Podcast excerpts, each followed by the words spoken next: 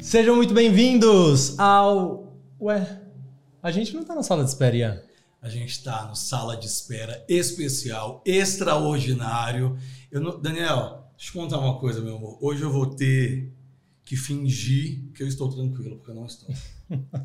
Hoje nós vamos receber uma pessoa. É impossível estar tranquilo. Nós vamos receber um dos maiores nomes da televisão, da cena, da arte brasileira. É um dos nomes mais consagrados do audiovisual. É minha artista, empresária, mãe, rainha, musa. Um super ícone, uma potência feminina. Ela tem um sorriso inconfundível, cativante, um carisma inigualável. E eu, eu sou stylist dela. Eu sou amigo dela, fã dela, apaixonado por ela. E como os jovens dizem, eu sou sim cadela da rainha. Tô com a boca seca. Juliana Paz, eu não tenho como te agradecer. Aê! Ai, gente, sério, eu não tava tenho- esperando essa apresentação, esse como- abre. É verdade. É Muito Te verdade. amo. Obrigado. Obrigada, por ter aceitado meus nosso amores. convite. Antes por ter mobilizado vida. sua agenda Exatamente. para estar aqui conosco. Antes Sério? de tudo, eu queria agradecer demais é, o seu escritório, que são meus amigos, o Vander que está aqui, a Rafa, o Wick, todo mundo que tornou possível você estar aqui. A gente parou a clínica para te atender, para gravar com você, mas a gente pararia tudo se fosse preciso, porque você é, você é uma luz. Muito obrigado, de verdade. Ai, gente, o que, que eu falo agora? Juro! Somos seus Fiquei fãs. desconcertada. Somos seus fãs, a a gente te admira demais. Desde o início desse projeto, a gente imaginava você aqui conversando, porque você é uma referência de tudo que a gente gosta de falar aqui, que vai se falar sobre beleza, sobre comportamento, sobre saúde, sobre tudo, sobre moda. O Ian, Vamos inclusive, nessa. a vida inteira, desde que eu conheço ele, a gente está há seis anos juntos, ele fala que você é a versão feminina que ele, que ele se um dia ele tivesse. era- Se eu fosse mulher, eu seria Juliana Paz, se Deus permitisse. E eu fico super lisonjeada quando ele fala isso, sabia? Porque a gente é muito amigo, então acho que acaba que a, a intimidade, às vezes, não dá a chance da gente falar tudo isso assim, um olhando pro outro. Então. E mesmo Ah, sendo tô muito. boba. E olha só, a gente é muito amigo mesmo. A gente é amigo na vida real. A Juliana é uma das. Eu acho que a Juliana é, uma das únicas clientes que eu tenho que já me chamou num sábado à noite pra perguntar que série eu estava assistindo, não que look ela ia colocar pra ir a algum lugar. Então, assim, É. essa mulher é fora da Amizade realidade. real, né? É amizade real. Mas eu não sabia até ontem que a gente foi dormir é, duas horas da manhã depois da estreia do, do, do filme, Do que você nasceu em Cabo Frio. Você não é de Niterói? Eu nasci no caminho, eu nasci em Rio Bonito. Eu vou explicar. A minha mãe eh, sempre eh, tinha uma casinha lá em Cabo Frio. Na época que Cabo Frio não, só tinha a praia, não tinha nada. E eh, o, o sinal de trabalho de parto, eh, a o médico dela estava em Itaboraí. Quem não conhece não vai entender nada que eu tô falando. Mas eh, eh, ela teve que me parir no meio do caminho. Mentira. Então eu acabei nascendo em Rio Bonito por contingências da vida, entendeu? Entendi. Mas a, a gente sempre morou em São Gonçalo e Niterói. Ficamos. Eu, eu- eu fui muito cigana nesse Você sentido. foi com Mudei quatro muito anos de casa. pra, pra Niterói, é isso? Pra Niterói, isso. Aí morei um pouco em São Gonçalo, morei um pouco em Niterói, depois voltei pra São Gonçalo de novo. E. Aí, alô, São Gonçalo, Eu tinha certeza que você era de Niterói a vida inteira, tá É, vendo mas como eu me considero, assim, dessas cidades, porque foi onde eu fui criada. Então, eu nasci em Rio Bonito, eu tenho é, muito carinho, assim, adoro falar, adorava falar que eu era rio bonitense é, quando eu era criança. Mas é uma relação, assim, só de passagem que eu tenho. A minha vida mesmo, minha história, é Niterói e São Gonçalo. Ô Ju, e aí voltando lá, falando do início de tudo, como foi? Com 18 anos, você. A, a- entrada, a Juliana artista. 18 anos você vai pro Rio de Janeiro. Não, na verdade, é, eu fiquei a vida inteira em Niterói. Depois de, sei lá, uns 12 anos de idade, assim, eu morava no, no Fonseca. É, fiz ali a escola primária toda ali. E nessa época eu já era muito ah, a serelepe, eu diria. Eu era aquela criança que, sabe essas crianças que vai em festinha e a criança tá em cima da mesa? é, dançando, tipo, sem vergonha nenhuma. Eu não tinha nenhum tipo de inibição. Eu não sabia o que que era vergonha, timidez. Não sabia. Depois eu até fiquei adolescente, eu fiquei, mas criança não tinha. E aí todo mundo via muito isso. E as pessoas falavam pra minha mãe: Regina, você tem que botar essa menina pra fazer alguma coisa. Você tem que botar ela pra. E aí, um belo dia, uma mãe da escola falou assim pra minha mãe: Aí tem uma agência de atores e modelos infantis, chama Funny Faces. É, de uma produtora que chamava Maria Torres, chama Maria Torres ainda, tem muito tempo que eu não a vejo. Um beijo aqui pra ela, porque ela foi a primeira pessoa mesmo que olhou e falou assim: Nossa, é- é- essa menina leva jeito. Uhum. É diferente. É. E aí eu comecei a trabalhar assim. Aí fazia um comercialzinho aqui, fazia um. Lembra dos encartes? Lembra da Mesbla? Sim, Sabe os super, encartes de super. vender comerciaizinhos, assim? E aí. Mesbla Mapping. Mesbla, mapping. Eu não vinha muito para São Paulo que minha mãe não deixava. É, e aí começou assim. Depois eu tive aquela fase de patinho feio, em que você não é nem criança Na adolescência. É. e nem mulher. É, eu demorei muito a, a desenvolver corpo de mulher, né? E tal. Então eu tinha idade, mas eu tinha cara de criança. Então eu ficava naquele meio do caminho. E aí fiquei um tempão sem trabalhar com isso. E aí quando é, eu estava lá já com os meus 17 anos, eu retomei isso. E aí eu fui atrás de uma agência que na época foi a Ford, que eu conheci o Ike. Que o Ike me. Você tá com o Wiki desde sempre, Desde então. sempre. Desde sempre. E aí você já morava no Rio. Não, ainda não. Eu morava em Niterói ainda. Ah, tá. E Você foi pro Rio fazer faculdade. eu, quando fiz faculdade, eu morava ainda em Niterói. Ah, tá. É Na verdade, aí. quando eu comecei a faculdade, eu morava em São Gonçalo. É, tem, teve alguns percalços aí no meio do caminho que, é, durante um tempo, eu tive uma, uma situação de vida confortável, mas meu pai sofreu um acidente muito sério, muito grave, jogando futebol. É, papai tinha, estava com uma vida. Gente, sempre foi muito simples, mas uma vida ok. E aí, é, ele estava jogando bola num jogo de futebol. Ele sofreu um golpe, uma cabeçada assim, um outro jogador, e ele teve um traumatismo craniano Você tá brincando. jogando futebol. É. Deslocamento de massa encefálica, perdeu sentidos, memória, ficou um tempo meio, Se, Meio- se recuperando. é, meio com Uhum. os sentidos fora do lugar. Foi uma fase super difícil, assim. E a gente perdeu tudo. É, aí meu pai perdeu, perdeu, perdeu o emprego. Perdemos casa. Meu pai era policial e ele tinha aberto uma empresa de segurança. Certo. Então ele tinha bons contratos e ah, contratos que davam pra gente um conforto. Nada muito ó, além da curva, mas dava pra gente conforto. Vida honesta. E, exato. E aí a e perdemos tudo, sim, tudo. Então a gente saiu de um bairro que é considerado nobre, é um bairro nobre de Niterói, que era Icaraí, é, e fomos para São Gonçalo. E aí foi nessa época que a minha família deu uma desmembrada, uma diluída, porque perder tudo é perder tudo, gente. Sua família, você fala você, sua mãe, seu pai, Rosana, Mariana e Isso. seu irmão. Meu pai, minha mãe e os meus, os meus três irmãos. Você é a mais Eu velha. sou a mais velha. Mais velha. Rosana, Rosana, Mariana. Mariana e Júnior. Júnior. É Carlos Henrique o nome do meu pai. E Mandar um beijo pra todos, inclusive. Ai, um beijo pros meus Família amores. maravilhosa. Minha família é tudo, assim. E, e aí foi isso, assim. Então, perder tudo é perder. E aí não ter mais referência. E aí cada um foi para um lado.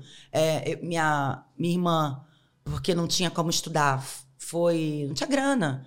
Foi morar nos Estados Unidos. É, eu fiquei. Minha, minha mãe depois foi morar com ela. A minha irmã, a Mariana, que é a mais nova, ficou com meu pai. E o meu irmão também foi meio que morar com uma tia minha. Então foi uma fase muito difícil, assim. E eu fiquei sozinha num apartamento que tinha esse tamanho aqui, assim. é, no Barreto, que também é um bairro de Uhum. Niterói. E aí, nessa época, eu fazia. Foi me- metade da minha faculdade, metade em São Gonçalo, metade nesse. Você fez bairro. propaganda e marketing, né? Eu fiz a SPM. Eu entrei muito nova na faculdade. Eu era a mascote, de assim, da faculdade. Então, eu, eu pegava não sei quantas condições para chegar, é, não tinha grana para pagar a faculdade, ficava... é, Nessa época, eu, eu exercitei bastante minha cara de pau, porque todo mês era chegar lá na direção e falar, ó, tenho dinheiro, mas eu não quero sair da faculdade. Eu sei que eu estou devendo, mas eu quero continuar. Como é que eu faço? Aí virei bolsista. E aí, para ser bolsista, eu tinha que tirar notas altíssimas. Você tirava? Era Tirava. boa aluna? Sempre fui, sempre A fui. vontade de persistir era Meu muito pai é né? militar. Então, o meu pai tinha essa coisa com estudo, com tirar nota baixa para ele não era uma opção. Sete era tipo Não dá. como se fosse um três. E você deu essa palavra, né? Arianíssima, não tinha como. É, e eu, e eu pedia, e eu ia com todo jeitinho, e dava meu jeito. E aí fazia trabalhos que são menos glamorizados. Aham. Então, assim, não fazia trabalho de modelo nessa época. É, eu tinha lá o, o, o contato com o Wiki e tal, mas eu fazia panfletagem, eu fazia feira. O Wiki era tipo Booker da Ford. Era, era. O Wiki entrou um pouquinho mais nessa reta final de faculdade. Mas durante toda a minha faculdade, eu paguei a minha faculdade com esses pequenos bicos. É, de recepcionista, aí eu trabalhava quinta, sexta, sábado, domingo para tirar o troco para pagar, aí fa- fazia conta. Bom, quantos finais de semana eu tenho que trabalhar para conseguir pelo menos a metade do curso? E aí ia fazendo. E eu topava tudo, topava tudo. Panfletar em shopping, panf- panfletar em feira, é, de noite, aqueles. Tinha uns eventos, lembra? Umas meninas que davam. É, faziam sampling. Sampling de bebida, de comida. Ah, sim, sim. Isso. Uma degustação, né? Isso, fazia Perfeito. tudo isso. Ô Ju, e em 2000 você começa a sua carreira oficialmente como atriz. Você tinha feito é, é, já é, figuração, né? Antes na Isso. Globo, mas a sua primeira novela é em 2000. Seu primeiro papel foi a Ritinha em Laços de Foi Família. Ritinha, foi Ritinha.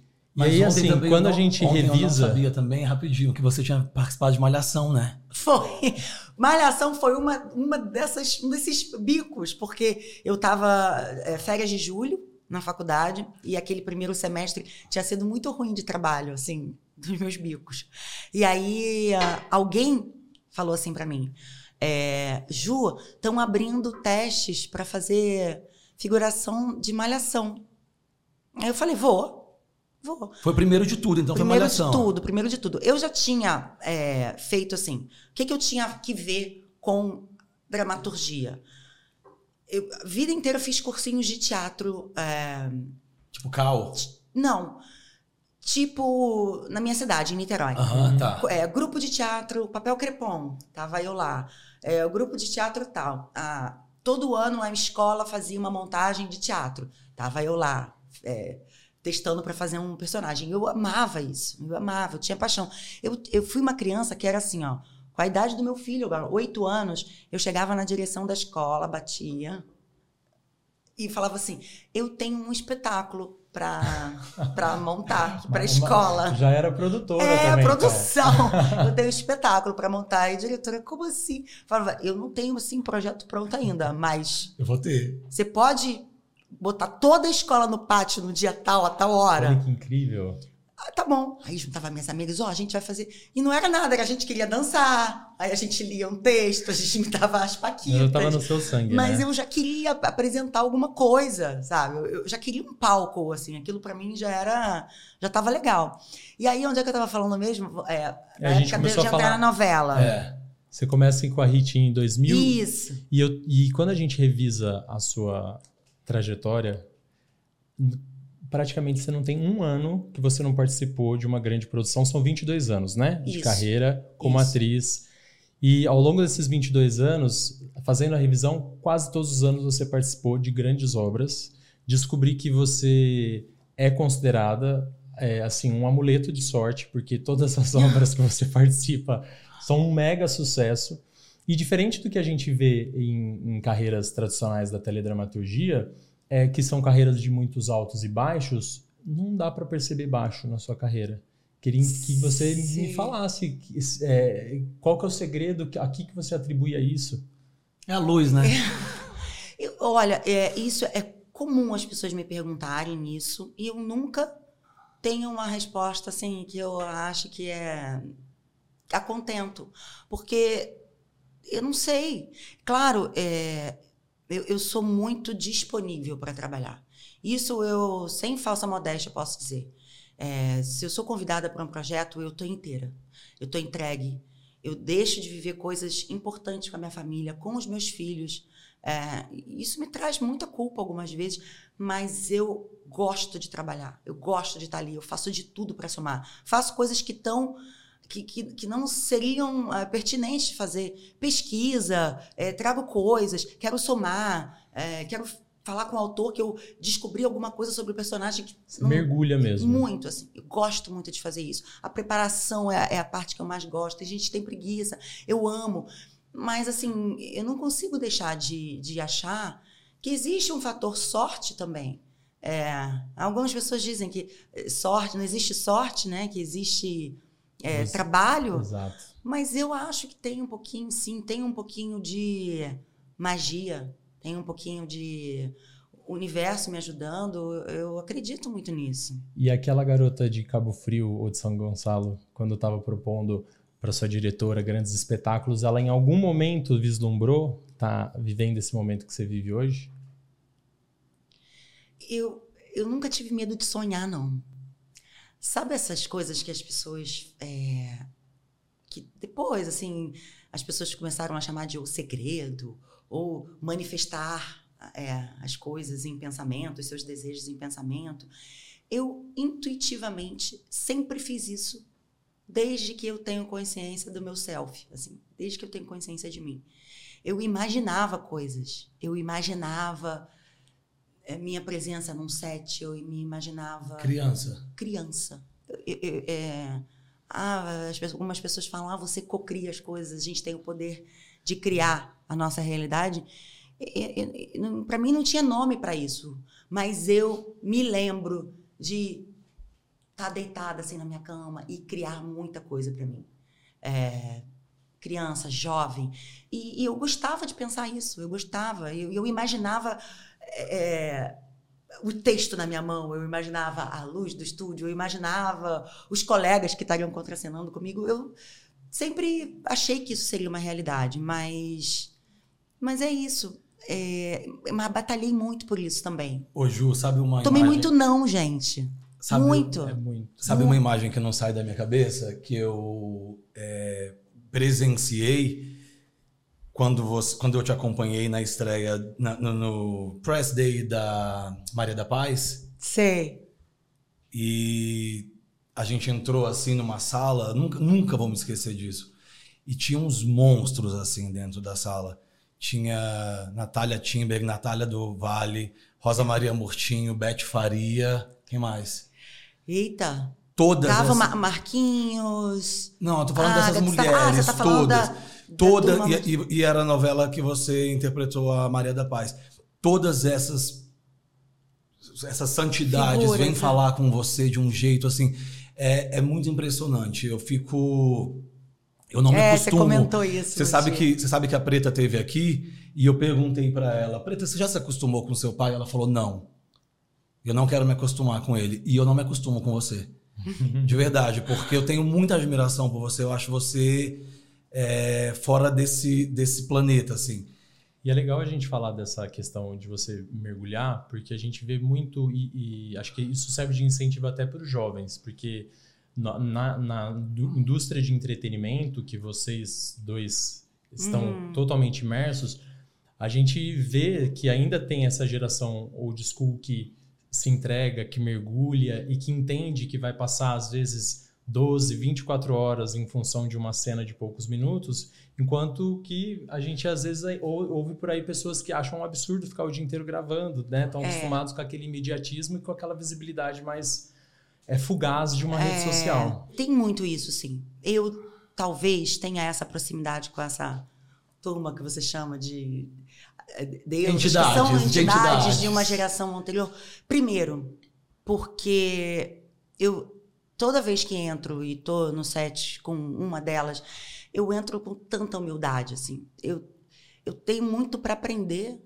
Eu aprendo o tempo inteiro. Não tem uma cena que eu não assista minha que eu não tenha retoques para fazer. Você assiste Isso todas? é muito, é muito difícil. Assisto bastante. É, é um exercício que não é muito agradável para mim. Eu não fico me assistindo, tipo, ah, que maravilha. Nunca. É sempre um exercício tenso, porque eu fico me corrigindo o tempo inteiro. É, assim como eu, eu tenho quadros, eu gosto de desenhar. Eu tenho quadros desenhados em casa que toda vez que eu passo por eles eu olho e falo, hum, aquele traço ali eu devia ter fumado de outro jeito. Podia ter feito de outra forma. Eu, eu sempre acho que eu podia ter feito um olhar. Ai, não devia ter piscado nessa hora. Ai, mas eh, tinha que estar tá mais ali. Sempre tem alguma coisa. E essas pessoas sempre me ensinaram muito, eu sempre fui muito disponível para elas e, e, muito sincera nessa relação. Então, é, chegar para uma mulher como a Beth e falar: Eu sou sua fã. É, não fazer tipo, eu tô nervosa de estar aqui com você. E, e, é de verdade. Eu acho que as pessoas sabem quando é de verdade. É. Olha, eu imaginei nas minhas criações um dia contracenar com você. E hoje é eu tô aqui. Né? Eu tô realiza realizando um sonho. Até hoje eu faço isso. Ô, Ju, e na Gabriela, você teve contato com a Sônia Braga? A gente teve um contato meio quando, remoto. Quando você assim. fez Gabriela, você teve alguma troca com ela, né? Tive. E como foi? Ah, ela, ela, a Sônia sempre foi minha musa, assim. Ela sabe disso, já tive chance de falar isso para ela. Mas eu lembro que foi uma surpresa quando ela interagiu comigo, porque um belo dia eu estava em casa, é, o Pedro tinha um aninho, mais ou menos, assim, e eu, e eu tinha acabado de receber a notícia que eu ia fazer a Gabriela. Então eu estava assim nas nuvens. É, porém, preocupada, porque, meu Deus, você vai mexer com. É. Vai fazer eu reviver Sônia Braga. E ainda que era a minha grande musa inspiradora, um pouco tensa. E aí chega um ramalhete branco, lindo, chiquérrimo, com um cartãozinho. Quando eu abri, é, eu não tinha tido tempo ainda de estudar a personagem. E estava assim: é, Feliz demais que você vai ser a nossa próxima Bié.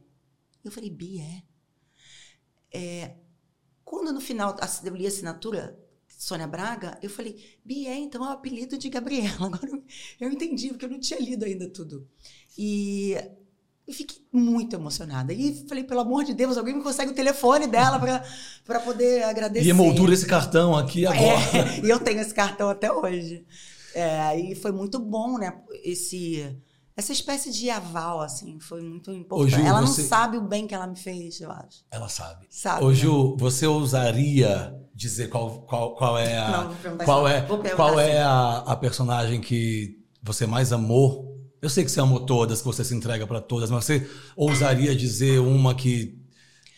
E, olha, assim. Imagina que vai ter um, um, a sua última novela. Vamos fazer um remake. É, você só pode é. escolher uma personagem. Vamos fazer um remake de uma personagem que você já fez. Pronto, mais fácil. Tem assim, tem personagens. É, a gente ama fazer todos, mas tem personagens que você. Um, não é que você se divirta mais, é que eles estão mais na sua pele. Pelo teu tipo de experiência, pela tua vivência, pela tua verve. Então. Uh, tem uma personagem que é de uma novela que eh, foi uma novela da IC, chama Meu Pedacinho de Chão. Catarina. Que é a Catarina. Que eu tenho um lado muito bobol. Eu, assim, eu tô aqui sentada, é, é, mocinha, mas a minha, a, a, Juliana, que vocês conhecem, é uma Juliana mais bagaceira, bobalhona, é, brincalhona, cheia de, de. Então, assim, essa personagem me permitiu brincar com coisas que são minhas e que eu pouco tenho a chance de mostrar, porque a gente fica, meu Deus, as pessoas vão me achar muito boba se eu fizesse isso, mas eu eh, me deu essa chance, que foi a Catarina. Pronto, isso é um lugar. Agora, de estar tá bem na própria pele, foi a Bibi. Por quê? É, a minha vida inteira eu fui do subúrbio. Eu vivi a minha adolescência em São Gonçalo. Então, assim, é, eu frequentava o, os bailes de é, mulheres grátis ou homens 10 reais. Esse é o meu lugar, entendeu? É, mulher até meia-noite do pai. Esse, esse é o meu, o meu lugar, é esse. É um, é um lugar que, eu, que é o que as pessoas chamam de, de povão. Então, assim, esse linguajar mais maroto, mais malandreado, é, de falar, de ser, de se comportar, é, de, de, meio que não ter modos, assim, que era um pouco a coisa da Bibi, estava é, muito na minha pele. E foi uma personagem também que aconteceu ao longo. Então, o próprio arco da, dramático da personagem me serviu muito bem para ir aos pouquinhos me soltando nesse, nesse lugar. Então, assim, era uma, um, uma novela que eu chegava e não tinha que muito. Não tinha muito trabalho no sentido de entrar na personagem. Uhum. Eu chegava e falava, bora gravar, qual que vai ser? Entrava. É. Eu lembro que, eu lembro que na época da. Eu, eu, a gente começou muito o filme depois da Bibi. E eu lembro que no aeroporto, a Bibi, acho que ela deixava as pessoas muito próximas. Eu lembro de taxista no Rio de Janeiro me falando: Isso aí é o retrato do Rio de Janeiro. A Bibi, né? eu lembro no, avi... no aeroporto das pessoas vindo falar com você como se fossem suas amigas. Assim. Eu, é. eu lembro de gente colocando a mão no pescoço, assim, para fazer selfie. e uma coisa que. Outra Mas coisa é que, eu, que, não, que não sai da minha cabeça, tem, né? Você já viu que minha cabeça tem uma parte que é a minha vida e o resto que é a Juliana. é. Quando a gente entrou na quadra da Grande Rio, que foi a sua é, é, primeira apresentação do segundo ano de reinado, que eu acho que tinham 6 mil pessoas na quadra da Grande Rio. E quando você entrou, a novela já tinha acabado e eles não gritavam Juliana, eles gritavam Bibi. É. Isso para mim foi uma coisa de. eu até 6 mil pessoas gritando Bibi. Assim, então é, é, era, era, é muito chocante, realmente. É, é porque quando junta mesmo a, a personagem, né? A, a, a história, e aí junta também essa esse lugar onde você está à vontade, é muita identificação, é muita. E eu acho que eu tenho isso também com o público, assim.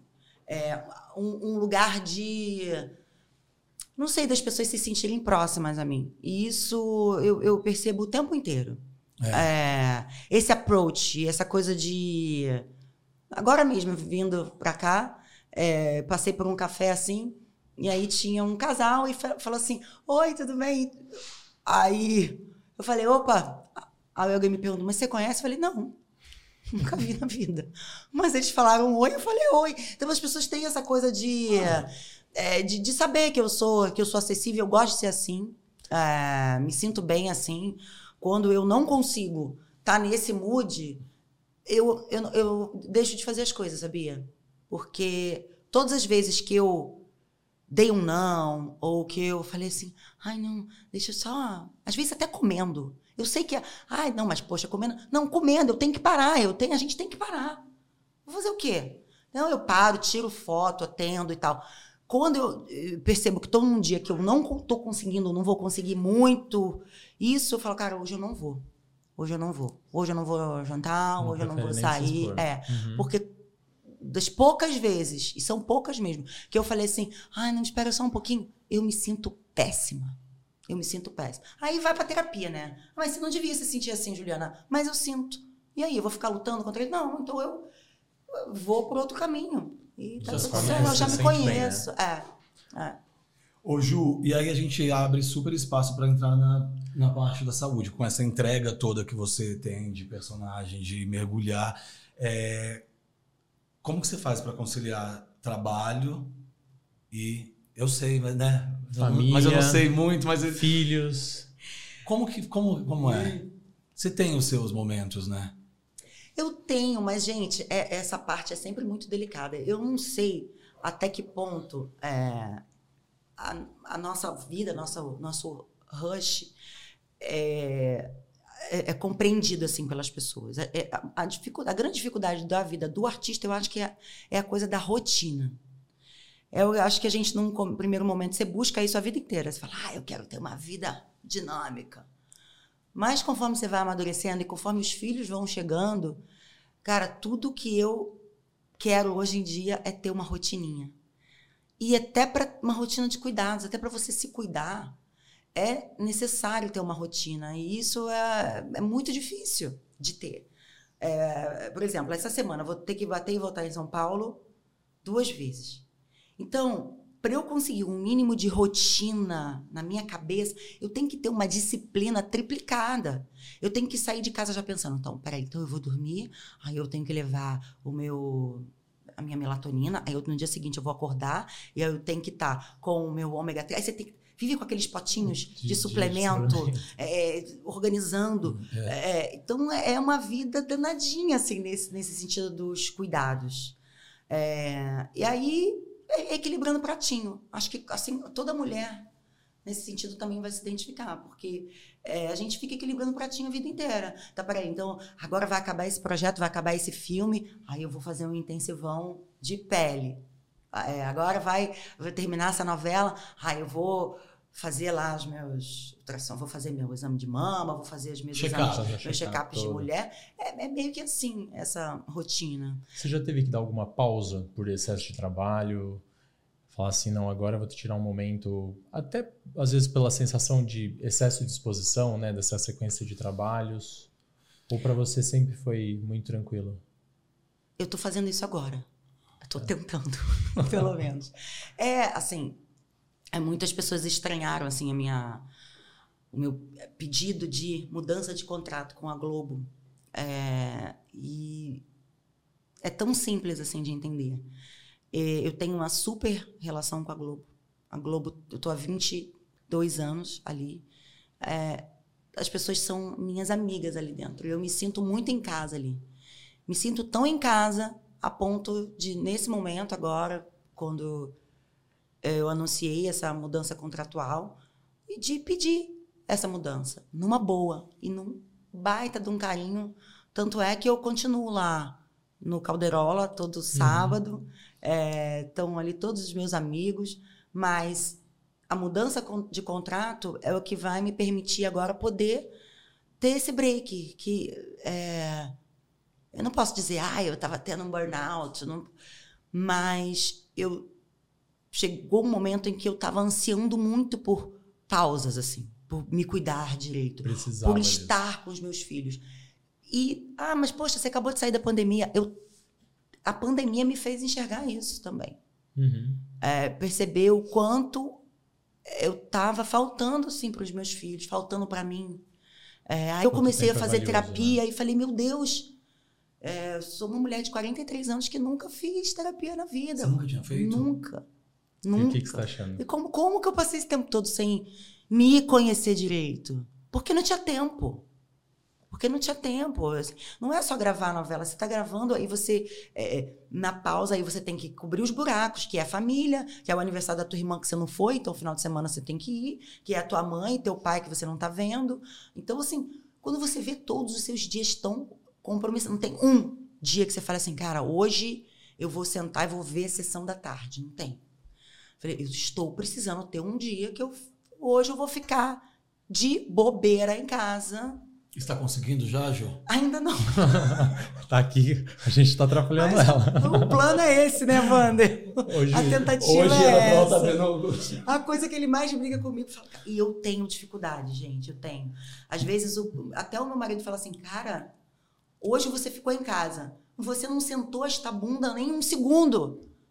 Eu falo, realmente, eu não sentei. Mas o- é, é- é o tempo todo o, o chicote batendo, você se acostuma. Ô, o dia a dia de gravação a- é assim, ó. Você entra, fala assim, gente, eu, eu, vou fazer pipi escovar o dente. Juro por Deus. Passou 30 segundos. Eu assim, vamos lá? Você, Não vou gritar. É muito rápido. Produção. Não vou são os chorar. meus amigos, são meus amigos, estão aqui. Não vou brigar com ninguém. Aí, aí você fala, cara, eu, eu vou fazer número dois. Mentira, não é, não é, mas só pra ter um mais minutinho a pouquinho mais. mais de tempo. Aí eles, pô, número dois duram dois minutos, né? Aí dois Aí pode. dois minutos.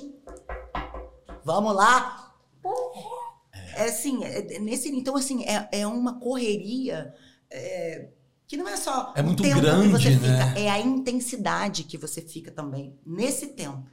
É de surtar. Ô, Ju, e eu. é, não é nem pergunta, é só uma constatação. Eu, eu sei o tanto que você, além de tudo, é organizada, né? É Tem que super ser. pontual, inclusive. Falei pro pessoal, ó, a Juliana vai chegar três horas. Do 14h58 estava aqui, mas a gente não pode esquecer do anjo, Vander, que ajuda muito, Ai, né? É anjo mesmo. É anjo mesmo. Ele me atazana, lá. ele me atazana todos os dias, mas eu amo muito ele. Ele te viu? atazana todos todos os os dias. Ele Mas tá é- aqui olhando pra mim assim, ó. Ela tá lá no monitor pra ver se eu tô falando alguma besteira, né? Ô, Ju, Vamos. vamos falar aqui um pouco da, de Predestinado, que a gente foi ver ontem. Vamos. E que a gente quer convidar a todos, porque a gente tá muito. Meu Deus. A gente- será que a gente vai, vai lançar aqui o nosso Sim, de até o dia do lançamento? Pode é. falar que é dia primeiro, então? Dia 1 Dia 1 de setembro. de setembro. Tá. Próxima quinta-feira, dia 1 de setembro, a gente ficou muito emocionado E eu sou fã de filmes espíritas, histórias espíritas. Que bom. E foi, foi incrível, né? Todos convidados, gente. Foi incrível, foi incrível por Dire- vários aspectos, mas é, Direção do Gustavo Fernandes. Isso. E temos Danton, Mello. Danton, temos um, é, um elenco. Caruso. O Caruso, Marco Rica, o Messene. o Micene que fez o Chico Xavier, né? Não, é o João que faz o Chico Xavier. Que coisa, É, né? estão todos muito bem, muito alinhados. Eu acho que esse filme a gente rodou logo depois de Bibi. A gente foi em 2018 que a gente rodou o filme. E quer dizer, sair de uma personagem tão, né, assim, eh, cheia de, de energia, de, de sangue nos olhos, para fazer a Arlete, que é a personagem de Predestinado, Ahn, foi muito bom, foi muito bom, porque são verves muito diferentes. E mudar assim as personagens da água para o vinho pode parecer mais difícil, mas não é melhor. Por- Porque você abandona é, características que são opostas para dar vida a, a, outras, a outros lugares. assim. E eu gosto de, de, de falar de espiritualidade, isso sempre fez parte da minha vida. É, eu, eu venho de uma família que sempre falou muito sobre espiritualidade dentro de casa. Você É. define a sua religião? Tem uma, uma definição? Eu não gosto de falar de religião, sabia? Eu acho que meio que eu não acre- eu acredito em religiosidade, que é diferente de é, seguir é, preceitos e, e obrigatoriedades. Eu acredito em religiosidade. Gosto de falar sobre religiosidades. Eu acho que o filme também fala sobre isso. Eu é, eu sou de uma família muito misturada nesse sentido, assim. É, a minha família sempre foi muito espiritualizada. A minha mãe, a católica, o meu pai e a avó é, espíritas umbandistas. Então, eu nasci ali nessa.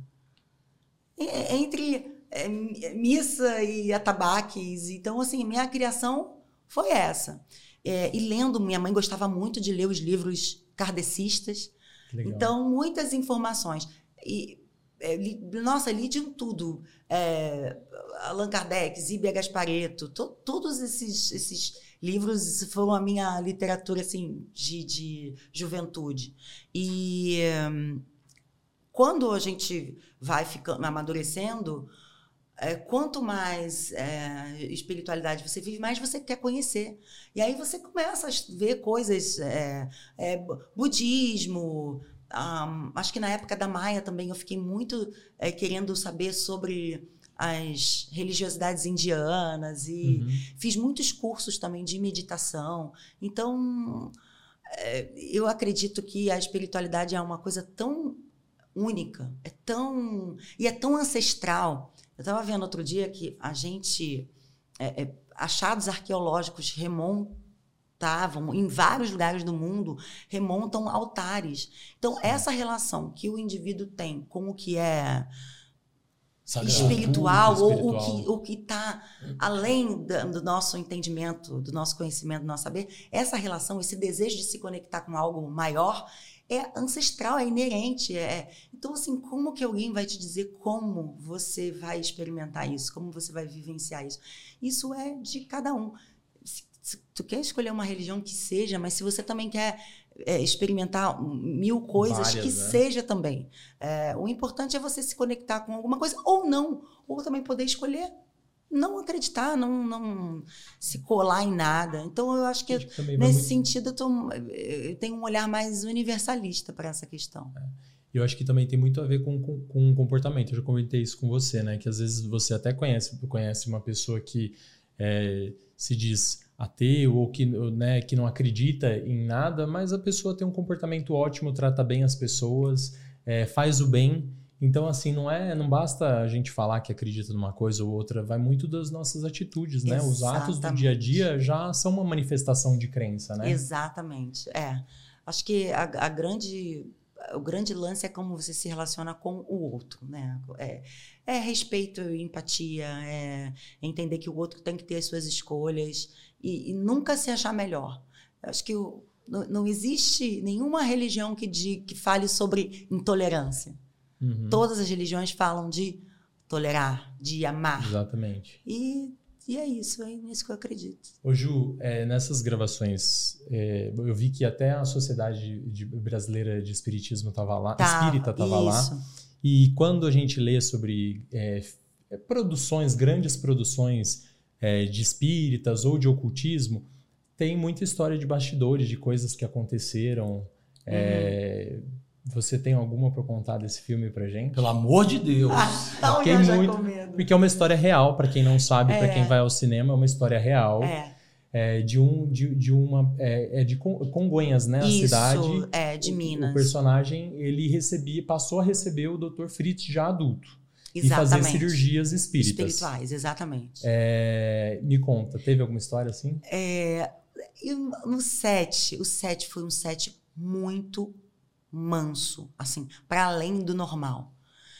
Era uma paz, era uma serenidade que ficava todo mundo meio assim, gente, o que, tá estresse. acontecendo? Não vai ter um grito, ninguém vai brigar. É porque sempre tem, assim, Oh, um- Ou se tem. um iluminador que grita com o outro, a direção que dá um berro. Porque, Chega. claro, é, é- é da demanda do, do- do- da hora. A gente né, tem a diária ali para fazer aquele tanto de cenas. O roteiro tem que ser feito. Cinema é mais apertado ainda. As verbas de cinema no Brasil não são. Não, não é que ai, não faz essa cena hoje, vai fazer amanhã. Não, amanhã já é outra locação, é, é meio que é vida Esquece. ou morte ali. É. É, então, assim, mas era uma calma, era uma paz, que eu tenho certeza que a gente estava ali meio numa. Protegidos. ajudados por uma egrégora eh, espiritual, assim, de muitas benesses. Mas nada de sobrenatural. Mas nada de sobrenatural. O Arigó, eu acho que o mais lindo desse filme, e acho que é importante que as pessoas que estejam vendo entendam isso, é, existe toda a, a espiritualidade ali, de campo de fundo.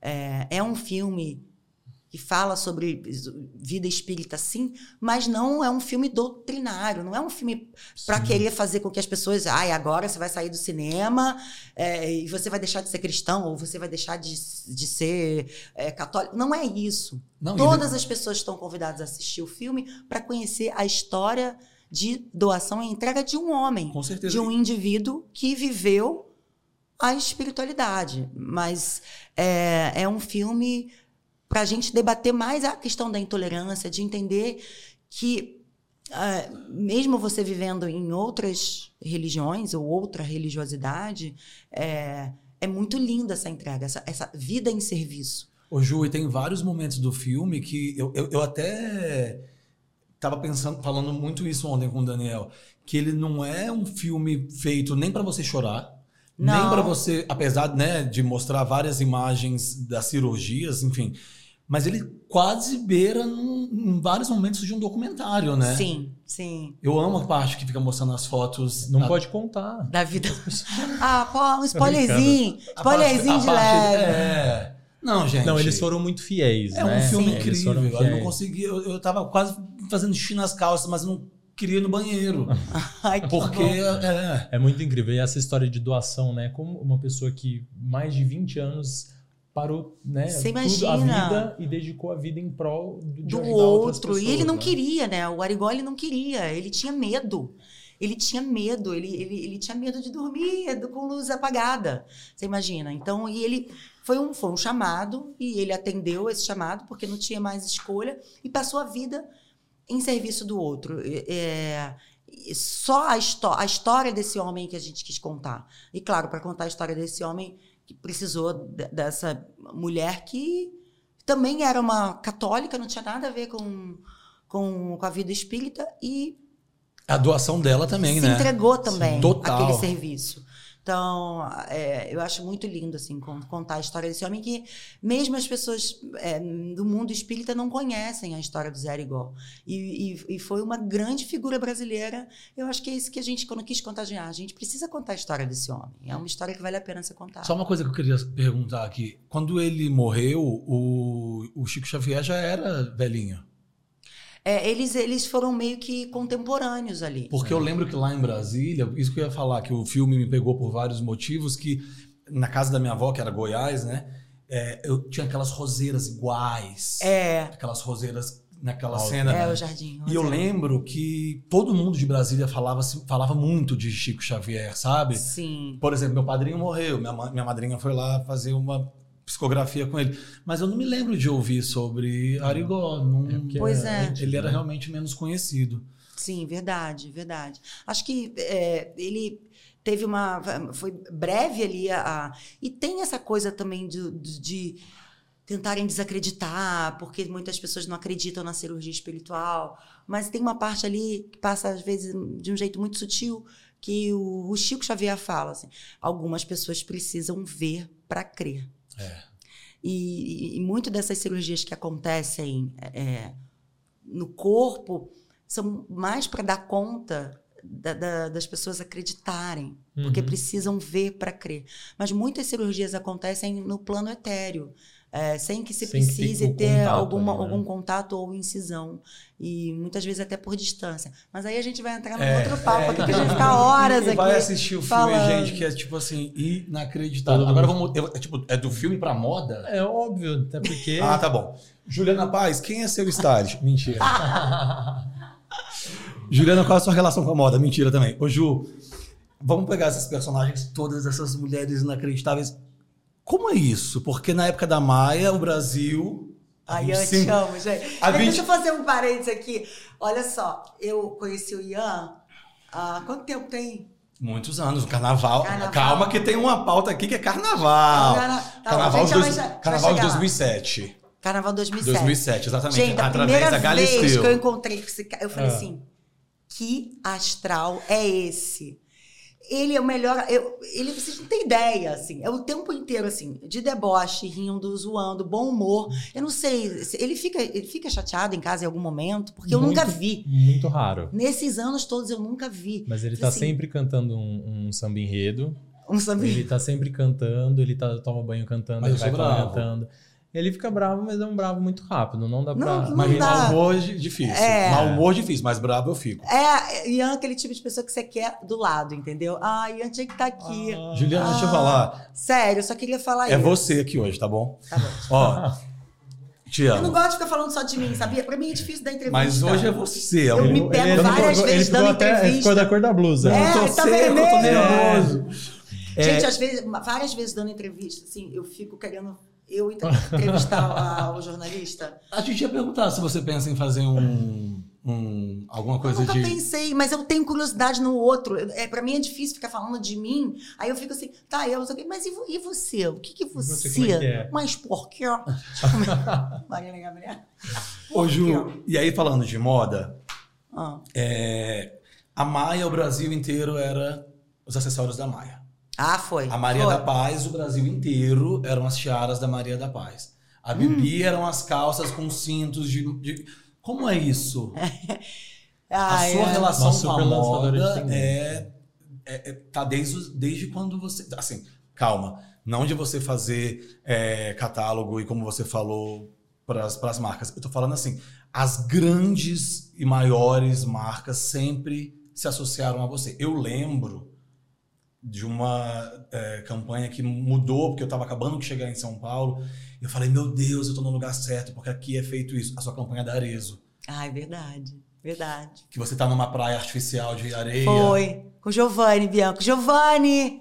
A gente te ama. Giovanni vai vir aqui, já me Ah, prometeu. vem? Já me prometeu Ih, que amor, vem. vai ter muita história. Prepara quatro horas de podcast. Então você e as marcas e, e as capas de revista, inclusive, posso fazer, posso contar uma história aqui, Wander, da capa de revista do banheiro, do escritório? Ai, meu tem Deus. um banheiro. O que você vai contar? Tem um banheiro no Conta, escritório. qualquer coisa a gente edita. Tem um banheiro no escritório da Juliana que tem um blindex, assim, um, um box.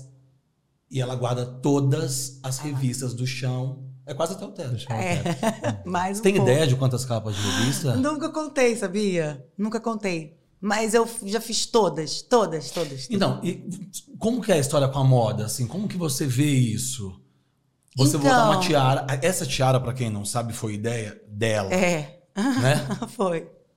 Eu sempre trabalhei muito em conjunto, claro, com as figurinistas das, das novelas. É, essas modas que vão pegando as novelas, eu nem é, sinto que isso é, é mérito meu, acho que é um, é um mérito conjunto, mas eu dou muito pitaco. É, eu- porque eu me coloco no lugar do espectador. É, eu sou noveleira. Eu, antes de ser atriz, eu adorava ver novela. Eu, ontem, por exemplo, a gente chegou da pré-estreia do filme. Eu entrei no quarto do hotel a uma da manhã. Sabe o que, que eu fiquei assistindo? Canal Viva. Pão Pão Beijo, beijo. Eu fiquei assistindo novela. Eu adoro. Eu gosto de ver as atrizes, como, é que eram as roupas, como era a dramaturgia, cenas de três minutos. Hoje em dia não tem mais isso. Mas eu gosto. Então, assim, eu, eu tenho esse olhar também de espectador. Eu tô, a mais pantaneira de todas sou eu. Eu fico assistindo, quero dar pitaco, mando uma mensagem. Pantanal? Essa cena ficou boa, hein? Essa ficou, arrebentou. Pantanal? É, total. Saí, mas eu tô ali ainda. Pitaqueira comadre de novela. Eu gosto, gosto de ver os meus colegas. Então, esse olhar de quem assiste, eu sempre tive, mesmo eu fazendo. Então, eu já ficava imaginando assim, bom, essa personagem vai ser bacana ter isso. Isso aqui pode virar uma marca de personagem. Então, ia batendo muito isso com as figurinistas das, das novelas. É, com a, a, pessoal de caracterização, que sabe também que eu gosto de me preparar, que eu gosto de me, de me maquiar, de fazer, de, de, dizer qual é a cor do esmalte que de repente vai pegar depois, que as pessoas vão poder usar. Ô Ju, é verdade que a Maia era você que se maquiava? Era. Todo ah. santo dia. Tá brincando. Desde a primeira fase. E outra coisa, você tem aquela história do perfume para cada personagem, não? Tenho. Cada personagem tem um perfume? Tem um perfume, tem um cheiro. Cada personagem tem um cheiro. Mas vocês não têm isso? Assim, quando não tem determinados cheiros que te remetem exatamente um momento e meio que um lugar da sua vida? Total. É, é, é memória olfativa, é memória afetiva e memória olfativa. Tem perfumes. Tô pensando assim, aqui, Daniel, acho que eu tenho que. Bom. não, porque assim você fala assim, ai, esse cheiro lembra a casa da minha avó, não sim, sei. Sim, sim, não é? super. É, então, assim, ai, um cheiro de determinada. Então, cada cheiro, cada personagem para mim tem que ter um cheirinho que me leva para aquele lugar de criação. E aí eu fico usando ele durante a preparação do personagem e depois durante a novela inteira. Então as roupas ficam com aquele cheiro, porque isso me leva para um pra aquela atmosfera, um né? lugar daquela personagem. Ô Ju, e na vida eu real. Não sei, maluquice minha também. E na vida real, a sua relação com moda você consome? eu gosto de consumir. Assim, a minha relação com isso é também eu, eu tenho procurado assim ter uma relação mais saudável e mais correta hoje em dia com, com moda. Eu explico. É, eu, eu, sempre quis ter as coisas e não podia ter. Então, eu era aquela menina que olhava a, a capa da revista, sei lá, tinha uma mini saia branca. Eu não podia comprar a mini saia branca de grife. Longe disso, não podia comprar nem a, da, a das, das lojas. Departamento. De departamento. Não, não tinha mesmo, gente, não tinha. Então, o que, que eu fazia? Eu ia lá na caixa de costura, minha mãe costurava, tinha uma, um pano, uma lycra branca, eu mesmo fazia. Eu, eu fazia uma mini saia branca para mim, inventava. Então, eu queria ter. Então, quando você começa a ganhar dinheirinho e você pode ter, você fala, agora eu posso, agora eu posso comprar. Então, eu queria ter as coisas que eu nunca pude ter. É, mas eu sempre tive. É, como é o termo certo para isso? É, na, na, cerimônia. Discernimento. Eu sempre tive cerimônia. Assim.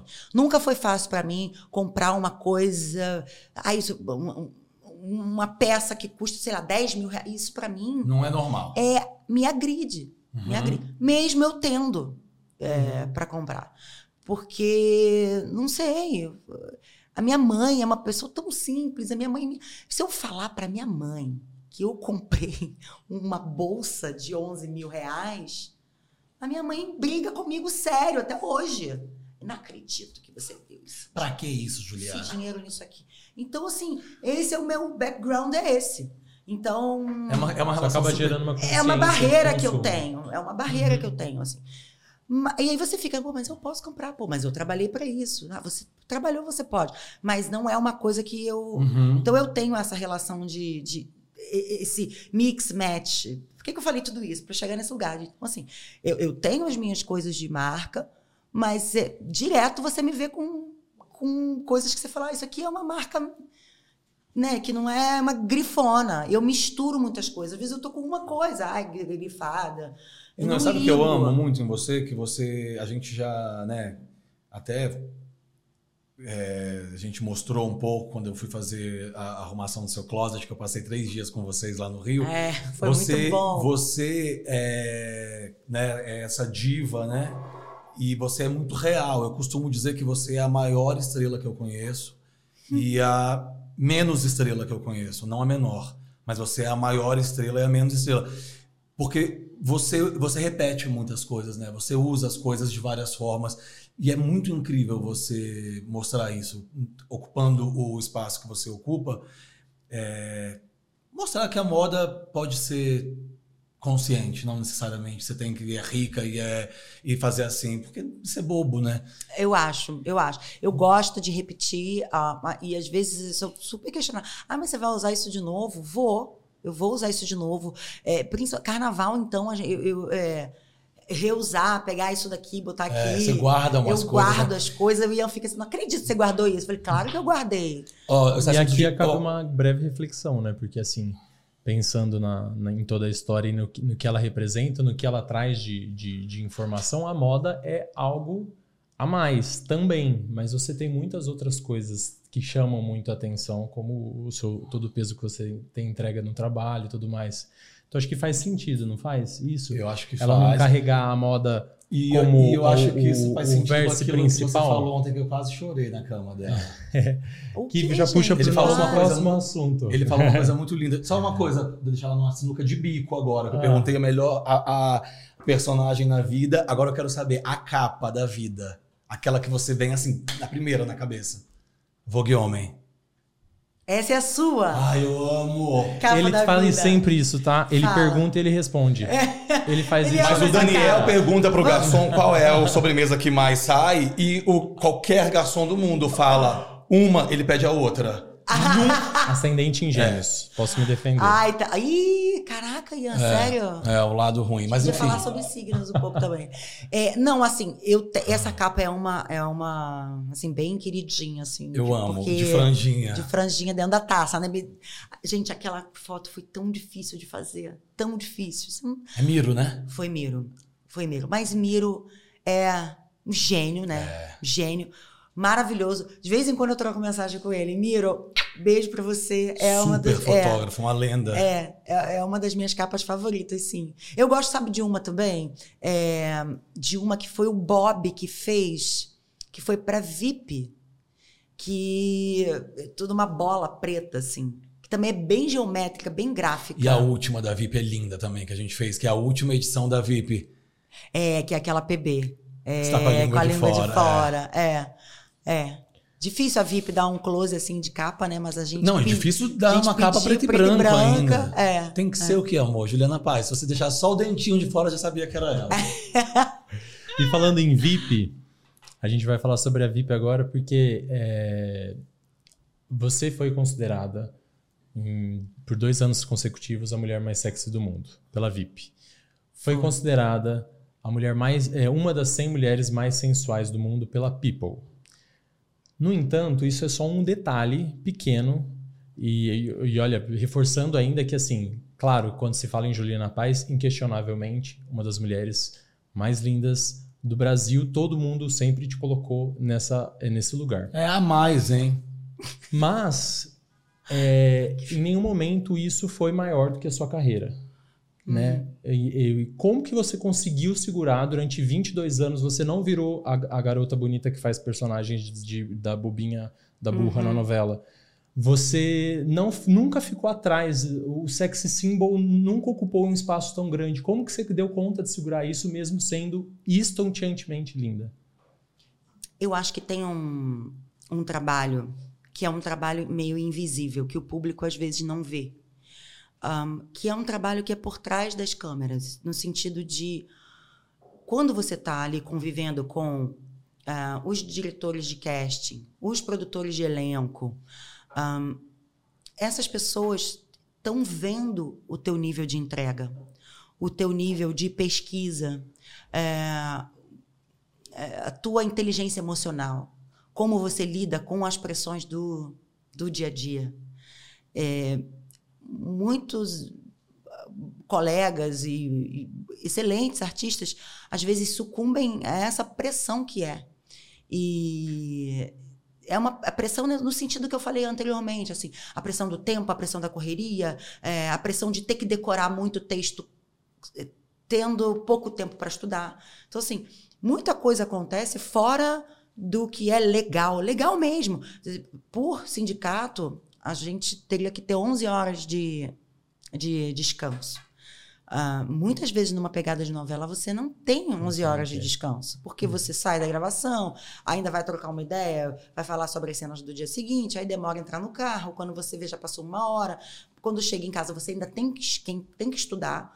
E então não é só é, é, a sorte de ter conseguido pegar, é esse, essa conduta que não aparece para o público, uhum. ela fala muito sobre você dentro do seu ambiente de trabalho.